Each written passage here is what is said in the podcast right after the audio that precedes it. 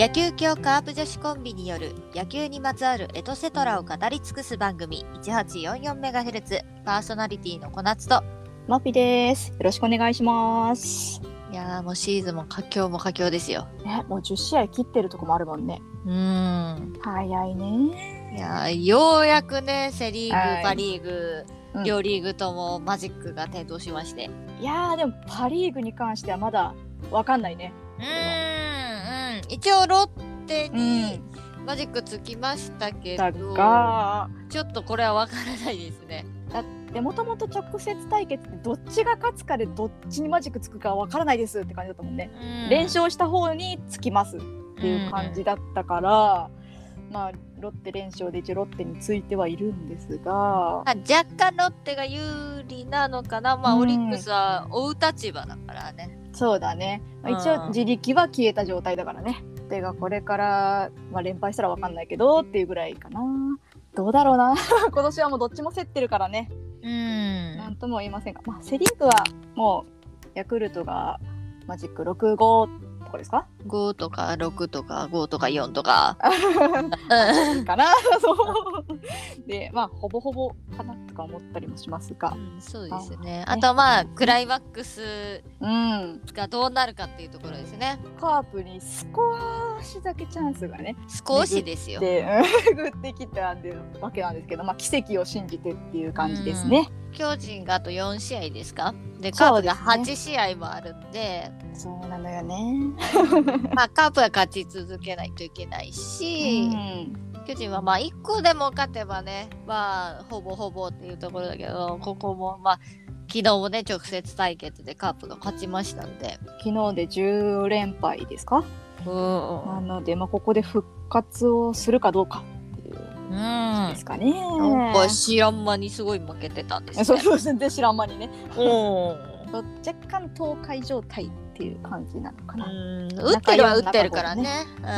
うん、そうなのよね。うんどうしたもんやらという感じですけれども、はい。今週も野球ニュースをたくさんお届けしようと思います。はい。まずはもう1週間ほど前になりますけれども、はい10月11日、2021年ドラフト会議が無事に終了いたしました。この時点では100点ですよ。うん、今の時点ではね。うん、ドラフトってやっぱり、この3年後とか、うんうんうんうん。4年後、5年後ぐらいにやっぱあの時のドラフト良かったよねっていう話になってくると思うので、そうだね。現段階では100点です。まあ、ドラフトに関してはこの後たっぷりとお届けしようと思いますので一旦置いといてはい。10月13日広島栗林投手が球団新記録15試合連続セーブを達成いたしました。今34セーブ？ですかね。ですうん。か、まあ、目標の35まであと1ですか？うん、で一応、えっと、西武の記録としては、山崎康明投手が37セーブを新人の時に達成してますんで、まあ、これに届くかどうかっていうところでもありますね。うん、まあ試合数的にもね、うんうんどうなるか分かりませんけれども、まあ、どこまでも突き進んでいただきたいですね。そして同日13日、巨人松原選手が育成ドラフト出身ではセ・リーグ初の規定打席に到達いたしました。はい、翌日の14日には27試合連続安打を達成し、2008年のラミレスに並び、球団歴代2位タイに並びました。すごいね。27試合連続。うん。で、翌日うん。28試合って言ってたんですけれども、ストップしてしまいましてね。まあこれでも27試合毎日打つってすごいよね。すごいだって本当にでもずっとあの巨人がね連敗してる間もずっと松原選手だけは打ってたからね。うん。ある種希望の光ですよ。ねもう育成どうのこの関係なくもすごいけどやっぱり育成出身っていうのはね。特に巨人なんかはさ、うん育成選手こういっぱい取ったりするからさ、そうだねなかなかここからね這い上がろうっていうのは難しいと思うんですけど、まあでも一番打者がこんだけね出塁してくれるとありがたいですよね。ね。続きまして同じく13日ヤクルト村上宗隆選手が史上最年少40本本塁打まであと1と迫っております。すごいな最年少ばっかだなうん、何やってもって感じですね。まあ若いからねまだまだうん現在の最年少記録は1963年の元巨人王貞治さんや1985年元西武の秋山浩二さんの23歳が最年少となっております。まあ、実はこの 1844MHz 前日の夜にね収録してるわけなんで、この収録の裏で神宮で試合が行われてるんでもしかしたら配信してる今もう40本なってるかもしれない。かもしれないから、そううん。そうだったらもうおめでとうございますということで、うん、そうね。でもすごいな、本当に。ねえ。いやだって打点もね最年少記録到達したじゃないですか。100打点、いうん、シーズン100打点って普通にやるのも難しいから。そうね、やっぱりその4番打つ人とかなんかは、うん。そのシーズンの最初にやっぱり100打点っていうのをさ、掲げたりするわけじゃない。うんうんうんうん。でこれをまだ若干23歳とかでやってるっていうのがすごいよね。22か、まだ。うんこれはねいやまあその分やっぱランナーもちゃんと出てるんだなっていうのはあるんですけど、うん、まあ打点はその自分だけでこう積み上げれるものじゃないからね。うんこの本塁打はもうまさしく実力ですよやっぱり。そしてそして14日 NPB は西武の松坂大輔投手の背番号が16から18に変更されたと発表いたしました。これは19日に行われる引退試合のための変更となっております。ずっと背負ってきた番号にね変えていただいたってことですね。もうなんかかなり粋ですよね。ねえ粋なことするよね。なんかそのシーズンのうんこの時期に背番号変更とかって聞いたことないもん。だから工事出た時になんだなんだって思って。うん。いやー熱いね。もう今までずっと背負い続けてきた番号、うんメジャー行ってもね背負ってきた番号ですから。ね最終的にまうたん。西武ライオンズに帰ってきてね。うん。平成の怪物がねえ。いよいよや引退ですか。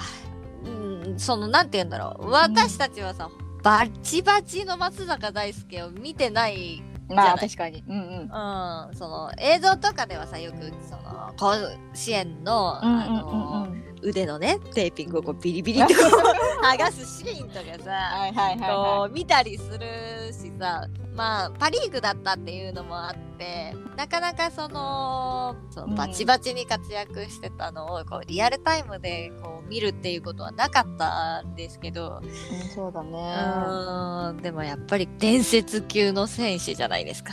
世代の名前に自分の名前が入るそうそうそうそこがやっぱりすごいと思うよ。うーんいや本当にねちょっとこの日は我々もしかと見届けたいですね。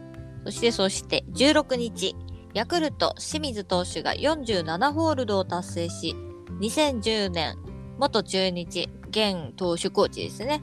うん。の浅尾さんに並ぶ日本タイ記録となりました。素晴らしい。まあタフですね。47試合出てることがもうタフだけど、うんまあでもそれ以上投げてるはずだからね、うん。そうだね。ちなみに16日は清水投手お誕生日だったそうで、おお、うん。そうなんだ。20まだみ25段だってちょっと若いうちにしかできないなって思った、ねちょっと、うんうんうんうんその毎日投げるっていうのはね、そうだね。うん、だからこの記録は今のうちに達成しておきたいというか更新しておきたい記録かなと思いましたねね。新記録をぜひぜひ作ってほしいと思っております。うん、まだまだ試合あるんで、これはいけるんじゃないでしょうか。まあ、先ほども言いましたが、この裏で神宮が、この収録の裏で神宮があるんで、もしかしたら清水投手もう投げてるかもしれない。更新してるかもしれません。はいね一歩遅れてる情報かもしれないです。はい。はい。ということで、続いてメジャーリーグです。はい。メジャーリーグはもうプレーオフが始まってます。そうですね。で、16日に、レッドソックスの沢村投手がついにプレーオフメンバー入りし、初登板、えー3分の1回を投げ、1安打、2四死球、1失点で降板しております。うーん。一回投げ切ってないんですね。うん、うん、まあ、ということなんですけど、まあでも、うんうんメンバー入りしましたね。ね、あの前回配信でねどうなるかなっていう話をしてたんですけど、まあ、うん名誉あるね登板ですよね。まあ、この後の試合もうん。メンバー入りするかどうかっていうのはちょっと分かりませんけれども、はい。このままね、レッドソックス勝ち続ければね、うん、ワールドシリーズで沢村投手が投げる姿も見れるかもしれませんよ。なんかメジャーの球とかマウンドがあったのかな、そうかもしれないね。続きまして、まあ、毎週の感じになってきましたけれども、引退の話が出ております。はい。10月14日、横浜武藤投手が現役引退を発表いたしました。15日には同じく横浜の中井大輔選手、これは元巨人の選手ですね。現役引退を発表しました。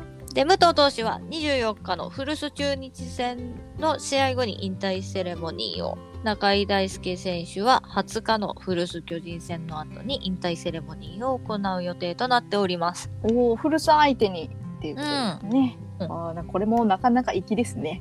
まあ、たまたまそのうん古巣の試合がまだ残ってて、そうだね。うん まあそれで投げられるし、ね、出られるっていうのはね、こう思い出に残る試合になるんじゃないかなと思います。はいお疲れ様でございました。そしてそしてうん来季の監督についての情報も入ってきておりますまず続投決定が2名ございまして、横浜の三浦大輔監督と西武の辻監督は続投が決定しております。まあ、三浦監督はね、みそうねまだあれだからね。うん、けど1年目だからね。うんそうね。辻監督は長いけどね、また続投されるということで、うん。はい楽しみですね、来季も。そうね、ちょっと西武はなかなか厳しい試合が続いてて、まあ成績もね、もうなんか最下位になったら何年ぶりのなんとかみたいなのあ、そうだったの？そうそうそうそうそ なんかね、ここ数年、やっぱちょっと A クラス入ったりとか強かったイメージがあるから、う。うん。予想外ですね。うん。確かにここまで落ち込んでる西武っていうのはあんまうりんうんうん私たちが見てる中では記憶にないかなという感じそうだね、久しぶりな気がしますね、確かに。うん。もうね、来季の辻監督がね、指揮を取るということで、うん。ぜひぜひ優勝争いしていただきたいですね。続けて退任の情報も入ってきております。はい。まず中日与田監督、そして日ハムの栗山監督、そしてソフトバンクの工藤監督がそれぞれ退任を発表されております。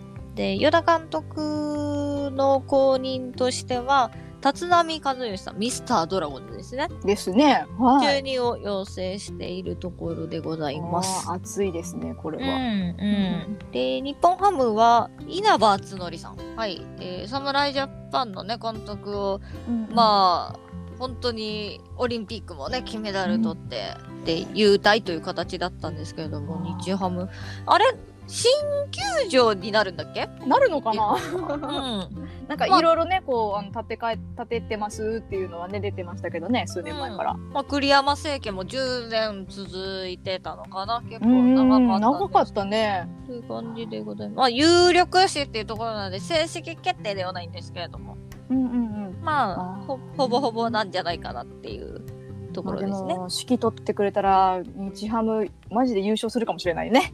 わかんないけど。うん。まあねこう日本代表とはまた違うけれども日ハム出身のね方ですしね。なんか、ついこの間選手だった気も私はするけどね。トラちゃん的にはね。うんそうね。で、ソフトバンクの工藤監督は、球団側は続投お願いしますっていうふうに要請してたそうなんですけれども、辞退をさせてくれっていうことで、えーまあ、退任という形みたいです。年齢とかもあるかもしれないしね。ああまあそうだ長かったしね監督もねんコーチやって監督やってってね結構長くソフトバンクに関わっていただいた方でね。まあ、一応こちらも正式決定ではないんですけれども、まあ、本人が辞退させてくれとい うことで、そうだねはい。無理にはね。うんまあこれもこれはまあ来季はまだわからない感じですかね。そうですね。うんうんるほどですね。という感じで、今週もなんやかんやたくさん野球のニュースが入ってきておりました。まあ、他にもね、カープも戦力外が出てたりするんで、あそうだね。あーこれをね、まあ、喋んないといけない、やらないやらですけれども。る大変ですけれども。はい、まあ、この時期なんでしょうがないですね。まあ、ドラフトも終わったっていうところで。そうですね。まあ、うんいろいろ入ってくる人がいればやっぱ出ていく人もいますからね。うん、まあ、毎年のことなので、うん、そうだうんね。出会いに別れはつきものですから。まあでも今シーズンもね最後まで一生懸命頑張っていきましょう 1844MHz は同人アナログ野球ゲーム卓上野球機構の提供でお送りします。監督はあなたです。選手起用や作戦もあなた次第。実際の野球で起こりうる様々なシチュエーションを体感せよ。サイコロ2つで本格采配。同人アナログ野球ゲーム卓上野球機構。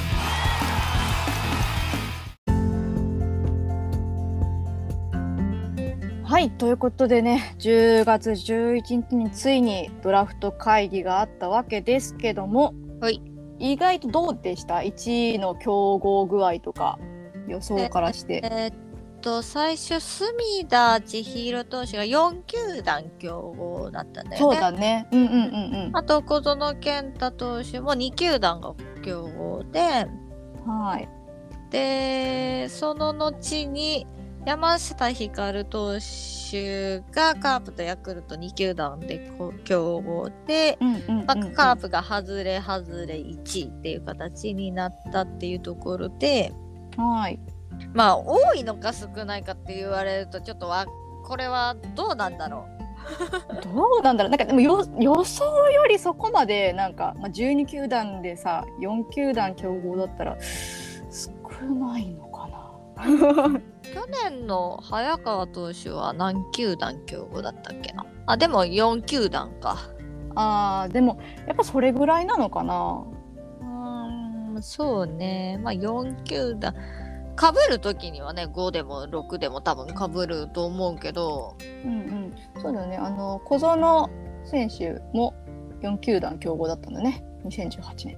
ああはいはいはい。2018年だね。まあまあ 例年例年通りっちゃ例年通りなのかな。かな？っていうでもまあピッチャーで4球団ぐらいだからうん少ない方なような気がする。まあ去年も早川投手もあれだけど、うんうん。2018年ドラフトで小園海斗選手の方ね、うんうんうん。は野手で4球団こうしかも高卒でね、そうだね、うんうん。ってなると多い気はするね。なるほど。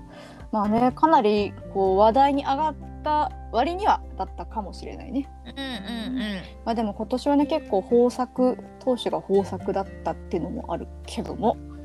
そうね、投手だらけだったような気もしますね。はい。ということで、ざっとですね、えー、ちょっと育成は除くんですけれども、指名選手たちをね、ちょっとおさらいしていきたいと思いますね。ちょっと駆け足でいきましょう。はい。はい、セ・リーグの方が、えーヤクルトが1位、山下光投手、法政大学、左投げ左打ち。2位、丸山和也外野手、明治大学、左投げ左打ち。3位、柴田大地投手、日本通運、右投げ右打ち。4位、小森幸太郎内野手、宇部工業高校で右投げ右打ち。5位が竹山日向投手、共栄高校、右投げ右打ち。そして育成は1名指名でございました。計6名指名という形ですね。はい。お次、阪神ですね。1位が森木大地投手。高知高校で右投げ右打ち。2位が鈴木優斗投手。創価大学左投げ左打ち。3位、桐敷拓磨投手。新潟医療福祉大学左投げ左打ち。4位、前川右京外野手。智弁学園。左投げ左打ち。5位岡留秀隆投手アジア大学。右投げ右打ち。6位豊田博外野手日立製作所右投げ右打ち。で7位が中川優斗捕手京都国際高校右投げ右打ち。で育成は1名指名の計8名でしたね。そして巨人いきます。1位太田大成投手。関西国際大学右投げ右打ち。2位山田流星投手。JR 東日本。左投げ左打ち。3赤星裕二投手。日本大学右投げ右打ち。4位石田隼人投手。東海大相模高校。左投げ左打ち。5位岡田裕樹外野手。法政大学右投げ右打ち。6位白木大和投手。明徳義塾高校左投げ左打ち7位花田悠希投手広島新庄高校右左打ちで育成はなんと10名指名でございます。計うん17名ですね。はい。巨人はいつも育成が多いですね。多いですね。はい。我が広島新庄高校からも指名がございました。ありがとうございます。ありがとうございます。はい、そして広島1位黒原拓未投手関西学院大学左投げ左打ち2位森翔平投手三菱重工ベスト左投げ左打ち。3位中村健人外野手トヨタ自動車右投げ右打ち。4位田村俊介投手愛知工業大学名電高校左投げ左打ち。5位松本龍也投手本田鈴鹿右投げ右打ち。6位末金翔太外野手大阪ガス右投げ右打ち。7位高木翔斗捕手。岐阜商業高校右投げ右打ち。そして育成は4名指名の計11名ですね。はいそしてお次が中日。1位ブライト健太外野手。上武大学右投げ右打ち。2位鵜飼康介外野手。駒澤大学右投げ右打ち。3位石森大成投手。日の国サラマンダーズ。左投げ左打ち。4位宮大成捕手。花咲徳栄高校右投げ左打ち5位星野真央内野手豊橋中央高校右投げ右打ち6位福本優馬外野手大阪商業大学右投げ右打ちそして育成指名はなかったので6名指名ですねうん中日のみ育成参加なしでしたそうですね。はい。そして横浜が1位、小園健太投手。和歌山市立和歌山高校。右投げ右打ち。2、徳山相馬外野手。駒澤大学。右投げ右打ち。3位、相原龍之介内野手。東京学館高校。右投げ左打ち。4位、三浦銀次投手。法政大学。右投げ右打ち。5位、深澤大輔投手。専修大学松戸高校右投げ右打ち6位梶原幸輝外野手神奈川大学右投げ左打ちそして育成は3名指名の計9名でした続いてパリーグ。オリックス。1位、無垢の木蓮投手。東北福祉大学、右投げ右打ち。2位、野口智也内野手。関西大学、右投げ左打ち。3位、福永翔捕手。国学院大学、右投げ右打ち。4位、渡辺春人外野手。慶応義塾大学、左投げ左打ち。5位、池田龍馬外野手。大阪桐蔭高校、右投げ右打ち。6位、横山楓投手。セガサミー、右投げ両打ち。7位、小木田敦也投手。TDK、右投げ右打ち。育成は3名指名しておりますので、計10名の指名でございます。続いてロッテ、1位、松川幸捕手。和歌山市立和歌山高校、右投げ右打ち。2位、池田ライト内野手。国士舘大学、右投げ右打ち。3位、広畑敦也投手。三菱自動車倉敷オーシャンズ、右投げ右打ち。4位、秋山聖雲投手。二松学舎大学附属高校、左投げ左打ち。5位、八木明投手。三菱重工ウエスト、右投げ右打ち。育成は4名指名で、計9名の指名です。はい。続いて楽天。1位、吉野宗志外野手。昌平高校、右投げ右打ち。2位、安田祐馬捕手。愛知大学、右投げ右打ち。3位、前田銀次外野手。三島南高校、右投げ右打ち。4位、対勝利投手。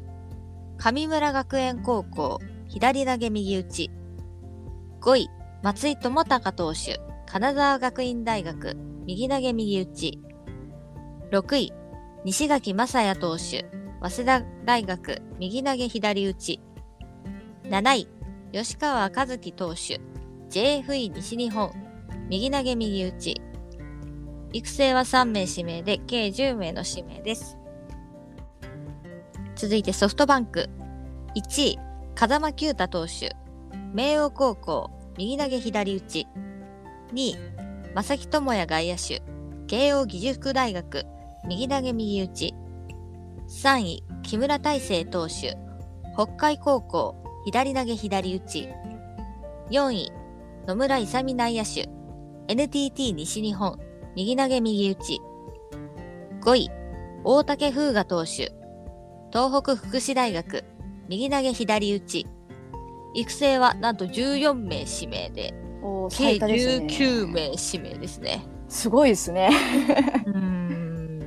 いつも通りですけどね。こ ここで言うのもなんですけど、本当育成のね、最後の最後まで見てたんですけど、もう最後、読売ソフトバンク、読売ソフトバンク。いつまでやんねんと思って。他はねさっさと終わっちゃうからね育成はね。本当さ、もうリアル大富豪見てるようでしたよ。そうそうそうそうそう。まあ育成うんしっかり頑張ってください。はい。続いて西武。1位、隅田千尋投手。西日本工業大学、左投げ左打ち。2位、佐藤俊介投手。筑波大学、左投げ左打ち。3位、古賀優斗捕手。中央大学、右投げ右打ち。4位、羽田慎之介投手。八王子高校、左投げ左打ち。5位、黒田正也投手。八戸工業大学第一高校、右投げ右打ち。6位、高山聖吾内野手。白鴎大学、右投げ左打ち。育成は4名指名で、計10名指名です。そして最後、日本ハム。1位、達光太投手。天理高校、右投げ右打ち。2位、有園直樹内野手。千葉学芸高校、右投げ右打ち。3位、水野達樹内野手。JR 四国、右投げ左打ち。4位、坂口歌内野手。岐阜第一高校、右投げ左打ち。5位、黒柳京介投手。中京大中京高校、右投げ右打ち。6位、長谷川武宏投手。金沢学院大学、左投げ左打ち。7位、松浦慶斗投手。大阪桐蔭高校、左投げ左打ち。8位、北山幸輝投手。京都産業大学、右投げ右打ち。9位、上川端大吾内野手。NTT 東日本、右投げ左打ち。育成は4名指名で、計13名の指名です。ということで、支配下は77名、セ・リーグが38名、パ・リーグが39名、育成が51人のセ・リーグが19名、パ・リーグが32名ということで、全28人が NPB の切符をつかんだということです。はーいいらっしゃいませということで。うん まあそうだな。どういう印象？やっぱでも毎回投手が多いかな。今回。は。うーん。まあでもその、結構ね思惑通りというかこの、うんうんうんうん。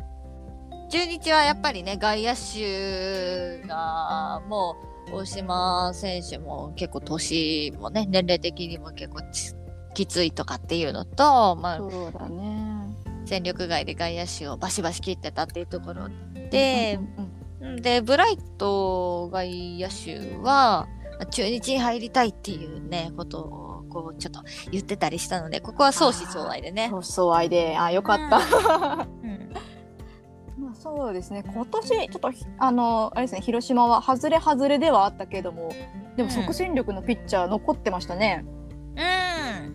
いや、これはね、いや、わかんないですよ。そら、そりゃ、だってうん一番いいかもわかんないんだから。ね そうプロ入ってからが勝負なんで、え。ねここはスタートラインですからね。そう。うんうん。なんか、外れ外れって言うと、なんか記事で出てましたよ。外れ1位って言い方は、あれなんじゃないかみたいな。そうそう昔から思ってるよねなんかはずやっぱ外れてるから外れって言うんだけどその、なんか、でもなんて言うんだろう、外してるのは、その、球団だからさ。う んそうそうそうそうそう。そうなんよ。本人たちは全く悪くないからね。そうそうそう。なんて言ったらいいんですもう普通に3巡目って言いやいいんだろうけど。3巡目だと3位だからさ。あそうか。まあで難しいなかなか。別になんか外れってまあその球団が勝手に外してるだけだから別にそうそうそうそう。いいと思うけどねそれにもう関しては。全然。うん。全然もうあの太鼓判をしてましたからね。笹岡監督。黒原投手ね、はい、来年即戦力で活躍していただけることをはい祈っておりますが、うん。結構ね気になったのがね、うん、うんうん。あの日の国サラマンダーズから早速ね NPB 決めよ。がありましてねえ。いやなんかちょっと嬉しくなっちゃった。中日3位の石森大成投手ね、うんうん。九州のこっちこのリーグだってまだうん。1年目、2年目とかね発足したばっかりなんで。そうん。これは結構面白いなって思ったのとうんうん。あとはそうね。その明治大学なら明治大学でわーっと来るとかうんうんうんうん。っていうわけじゃなくて結構ねいろんな大学高校から出てるなっていう感じで結構ばらけてるなっていそう地方の方も多いしね。うん。なんとなくこう育成合わせると独立リーグも今回多かったかなと思いました。そうね。う、うん。んなのでかなりね今回ばらけまくってますがあれですねこう各球団もう本当欲しい選手が取れたっていう感じなんじゃない？うん、森木投手なんか一本釣りでしょ？阪神。そうあれびっくりしたねちょっとね、かなり話題に上がってましたから。うん、かぶるんじゃないんかっていう話もあったりして、うんうんうんうん。一本っていうところでね。そうだね、矢野監督もねまさか残ってると思わなかったって言ってたから。うん。ね。まあでもいいんじゃないですか。もう育てがいありますよ。森木投手、うんうん。で、ロッテの1位がこれがキャッチャーなんですよね。高卒のキャッチャーで松川こう、キャッチャーっていうところで、これも結構びっくりだともうてっきりうん。大大型の野手かピあッチャーで来るんだろうなと思ったんでなんかちょっと久々にキャッチャー1位っていうのは聞いたかなっていう感じですそうだね。ねやっぱ買い指名で結構ねありがちだけども。うん。今回ね。ロッテ以外は投手か外野手っていう感じですね。やっぱり。うん、という感じでちょっと駆け足ではございましたけれども。ざっとね、えーはい。ご紹介させていただきました。まあ、まあ、言いましたけどここは100点ですよ。どの球団も。100点満点ですよ今のところは。うん、それは外れ1位だ。外れ外れ1位だとかね、その、うん。買い指名だどうだこうだっていうのはありますけど別に買い指名だってね十分活躍してる選手いますし。そうそうほら育成だってさ、まあ、オープニングでもお話ししましたけど松原選手みたいになるかもしれないんですよ。うん千賀投手みたいになるかもしれないんですよ。ね千賀も甲斐も育成ですからね。育成ですからね。本当外れ外れ1位でいうと山田哲人うんうんうんうん。選手も外れ外れ1位で外れ外れかーとかって言ってたけどねトリプルスリーも2辺も取ってそうですよ。だから分かんない今の段階で本当にみんな今同じ位置に立ってる。うん、もう本当にここはゴールじゃなくてスタートラインだと思うので、うんうんうんうん。本当プロの門を叩いたっていうところですからね。息が長く活躍していただきたいですね全員ね。うん。これからの活躍も期待しております。皆さん、ようようこそ NPB へ。ま ああのリスナーの皆様方もぜひぜひ気になる選手がいたらねこう教えていただけると買い指名の選手でも大丈夫なのでこの選手ねずっとこの時から好きなんですよみたいなのがあったらぜひぜひメッセージで教えていただけると嬉しいです。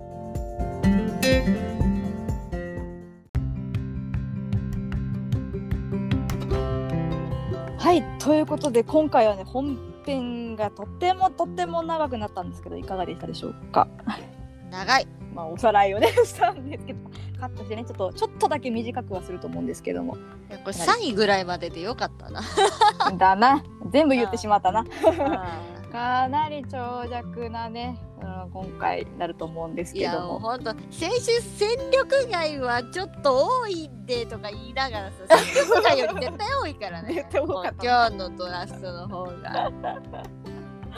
絶対公正ミス逆だからね。多分逆戦力外は言った方がよかっった。なそうだね。た、まあとりあえずもうさらっとあのめちゃくちゃ早送りにして聞いていただければと思います。総括だけ聞いていただければ大丈夫だと思うので。まあでも記事見た方が早いそうだね。あの一応あの概要欄の方にあの週刊ベースボールさんのあの記事というか参考 URL 載せておきますのでそちらの方見ていただければと思います。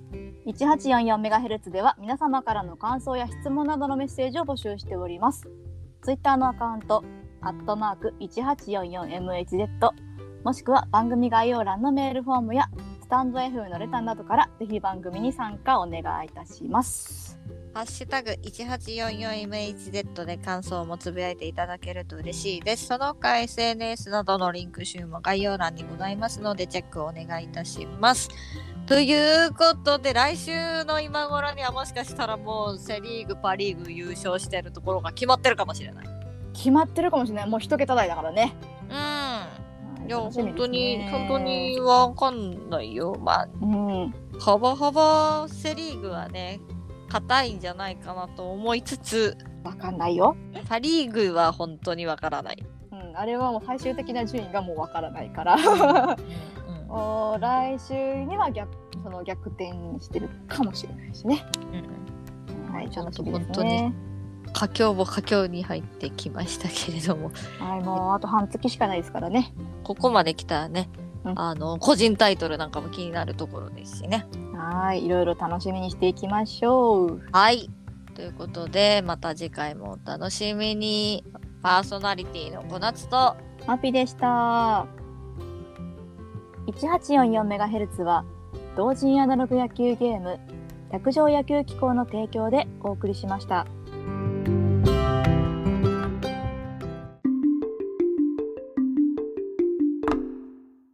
ゲームセット。